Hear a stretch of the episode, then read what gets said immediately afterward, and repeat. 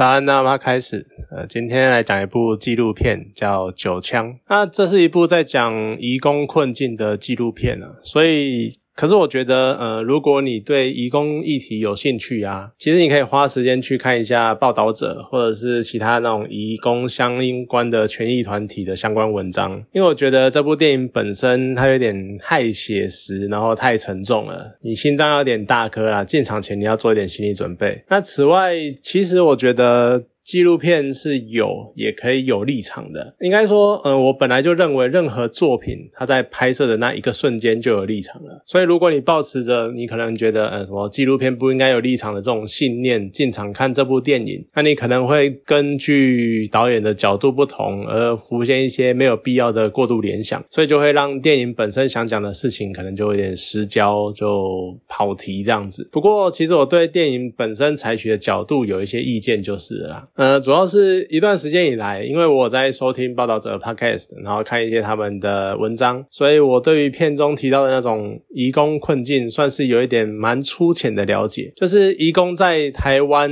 生活是很困难，这个毋庸置疑。那如果我们一般的市井小民想要做一点什么帮助他们的话，我觉得最基本的就是少一点歧视。你看，其实很多台湾人呢，他们看到移工就跟那种美国白人看到黑人一样，下意识的就会觉得说。他们会犯罪，他们不安全，那他们讲难听一点，讲夸张一点，就是觉得他们很脏啊，很怎样的。可是其实他们就只是一样从国外来台湾工作的劳工而已，他们本质上也只是普通的人，就跟一般人台湾人没有什么不同，顶多一些文化差异，但那不会构成一个人的本性。所以如果你家里面是有雇工呃雇佣义工的，或者是你工作上会接触到这些义工的人，我觉得可能就是尽量善待他们，因为毕竟大家都是出来工作的，我我们。没有必要弱弱相残，没有必要靠着把别人踩在脚底来满足自己的优越感。可是回到电影本身呢，我觉得导演用一种非常尖锐的角度，把警员开九枪然后杀死了义工阮国飞的这个事件作为主轴，然后贯穿全片。那中间呢，点缀了一些义工困境，然后传达出导演想讲的事情，就是义工在台湾工作环境很差，不受尊重的这件事情。可是我不确定用这种很尖锐的角度开。开场是不是一个好的叙事方式？当然，的确，这个开场非常的强而有力，甚至于这个片名可能就非常的具有争议性了。可是，就是因为这个事件本身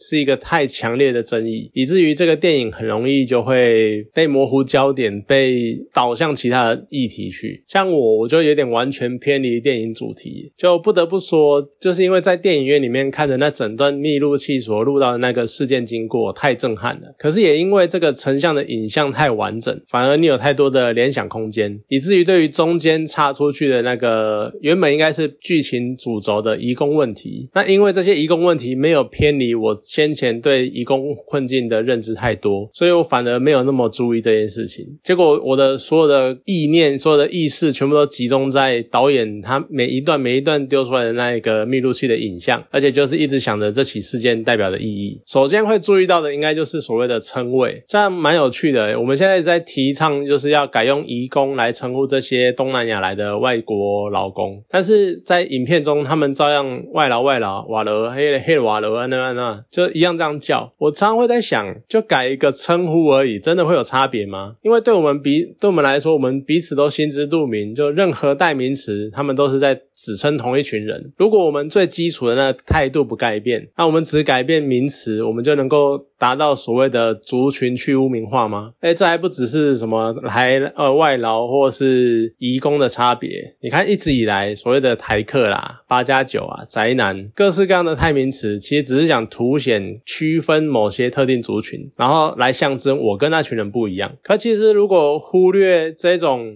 我觉得根本就内建在人类基因中的那种差别待遇的因子。那换一换名词，我觉得到最后可能只是满足又一个族群对于他们眼中会歧视人的那个族群的另一种歧视。就到最后只是一种自我满足而已，就好像呃，我知道要尊重这群人，那所以你们那一群人很低下，很很肮脏、很无知这样子，就只是对另外换个族群歧视而已。那再来，电影让我感受到还有就是真的人类生命力的顽强。就王国飞他被打了九枪，荧幕上没有办法呈现他到底意识有多清楚，但是你可以看到的是一个人，他不断的挣扎，然后想要反击，他试图用石头去反抗一个武力比他强大很多的力量，即使在任何人来看，你都知道那是徒劳无功的事情。可是我是真的非常的惊讶，他那种逃跑抵抗的决心是有这么强烈。因为影片看起来它支撑的非常的久，当然整个电影的片长，因为它是一段一段的放，所以有可能这部分会影响到你对于时间的意识。但是你还可以可以判断的出来，它真的撑了非常久的时间，它至少是远超过我们一般对于所谓的中枪昏迷或者是迅速送医的那种想象的那个时间。所以你在这么很奇妙的。纪录片里面，你看见这种所谓人类的坚韧，我觉得还蛮无言以对的，就还蛮讽刺的。而且呢，整个影片它的密录器的详尽计时，反而凸显了很多程序上的问题，还有纪录片采取的角度的矛盾感。因为纪录片它是从警员他说他再上来我就要开枪了这一段开始，可是我们不知道到底前面整个追捕过程，警员到底是什么时候打开密录器的，是不是刚好开在这一段呢？还是之前还有一段，但是导演选择从这边开始呢？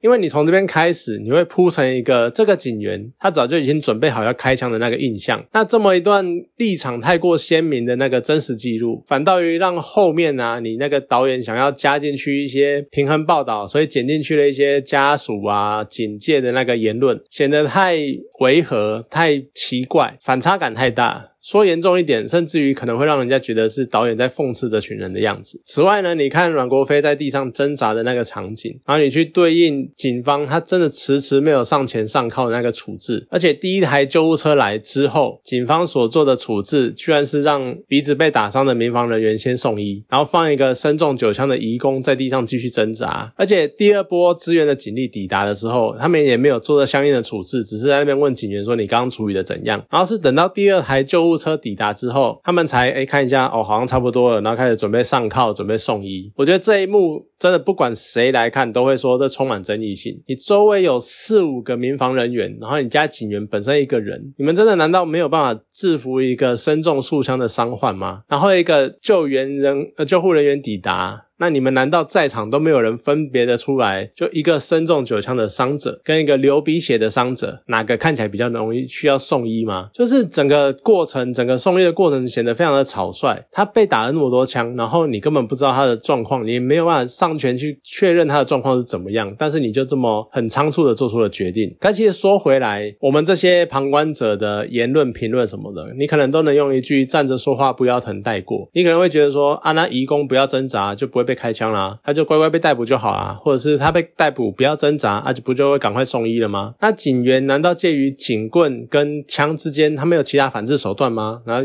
他有说什么？呃，他喷了辣椒水，然后他有用警棍打他，但是啊就没有用，然后所以就没有用了。但是你难道中间就没有过度的手段吗？那这么多人，就像我刚刚讲的，你制服不了阮国飞，或者是怎么来了，怎么没有先送医？可其实现场的状况对我们来说，我们看到只是影像，但是我们没有办法体会在场每个。人的心理状态，我们所有的观众终究只是被动的从荧幕上接收创作者他所呈现出来的一切，然后我们再根据每个人自己的生命经验去形塑整个事件的内容。所以，这真的像我刚刚讲的，我们可能就还是只能被动的看，我们真的很难切身的去体会当时在场的人是什么心情。但是，即便如此，我还是觉得有一些警员用脚啊去拨弄啊，然后压制在地上的那个义工，这个动作真的是蛮瞎的。即便那可能是。看片过程中被激起的情绪，但我还是觉得这个处置真的是有点太夸张。可是你再更进一步的去想，最后被判刑的过失业务过失罪是警员陈崇文，好了，他判刑了八个月，然后缓刑三年。但是追根究底，整起事件中，整个事件里面，我们看到送医程序的问题，然后看到警员处置的问题。那你再往后更深一层看，看到移工在台湾工作的问题，工作环境的问题，然后甚至后面牵扯到的那些种种问题，这么多的问。体跟这么多的缺漏，那所有汇集而成的这个过失，最后要有一个警员，他用一生的清誉来承担。就说真的，这样是对的吗？所以其实这个这部片，与其说他试图去点出很多移工困境的问题，但对我来说，他可能更点出了很多我们对于身边一些社会议题所看到的都是所谓房间里面的大象，就可能你只能看到一小部分，你并没有看到整个全貌，所以。在处理这些事情的时候，或许如果你认真的想要去处理一件议题，你还是尽可能的全面的去探讨比较好，要不然就可能流于片面。好啊，今天这部电影呢就讲到这边，好，谢谢大家。